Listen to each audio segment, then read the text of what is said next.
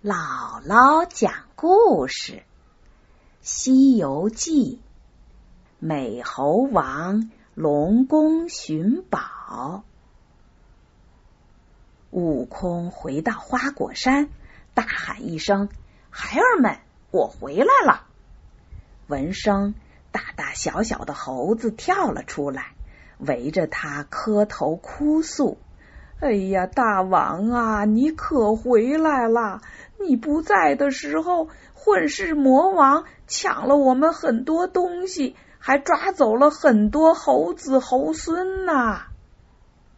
悟空大怒，跳上筋斗云去找混世魔王算账，救回了被捉去的猴孙们。从此。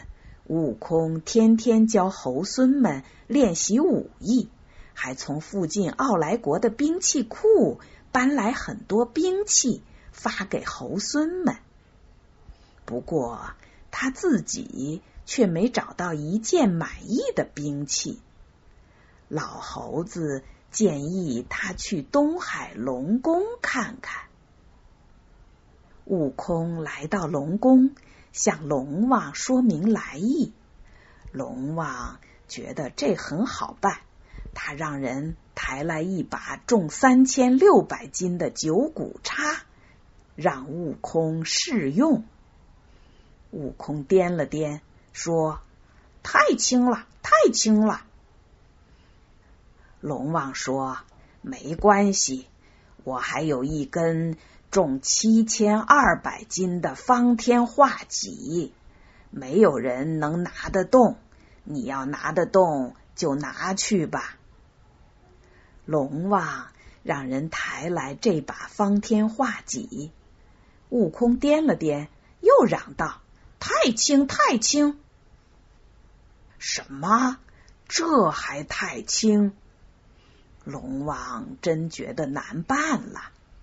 这时候，龙婆龙女在龙王耳边小声说：“大王，海底那根谁都拿不动的神铁，这几天突然霞光艳艳、锐气腾腾，会不会是注定该遇上这猴胜呢？”龙王听了，觉得有道理，便告诉了悟空。悟空来了精神，说：“快拿来我看看。”龙王连连摇手说：“我们可抬不动，要您亲自过去看呐。”悟空跟着龙王来到龙宫后边，远远的他就看见海水里放出万道金光。龙王说：“那放金光的就是了。”悟空心里高兴，上前伸手一摸，原来是一根铁柱子，大约有水桶那么粗细，两丈多高。他两手抱着摇了摇，说：“太粗太长了，再细些短些才好用。”话音刚落，那宝贝居然真的就短了几尺，细了一些。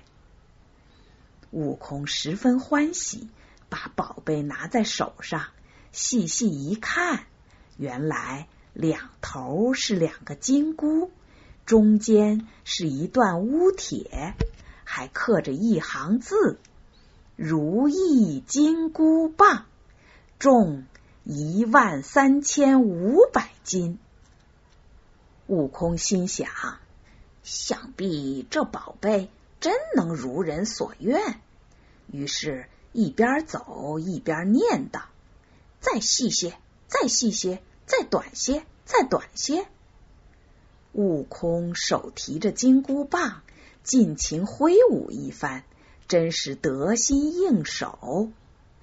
龙王和龙子龙孙们看得胆战心惊，虾兵蟹将被吓得缩头藏脑。悟空笑着对龙王说：“你索性再送我一副披挂吧。”东海龙王没有，只好叫来其他三个龙王帮忙。北海龙王带来一双藕丝步云履，西海龙王奉上一副锁子黄金甲，南海龙王献出一顶凤翅紫金冠。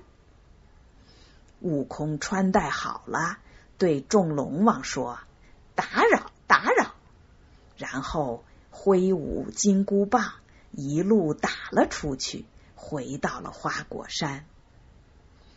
四个龙王十分生气，一起写奏本，向玉皇大帝告了悟空一状。玉皇大帝可是天上的神王。他会怎么对付这个美猴王呢？咱们下回再讲。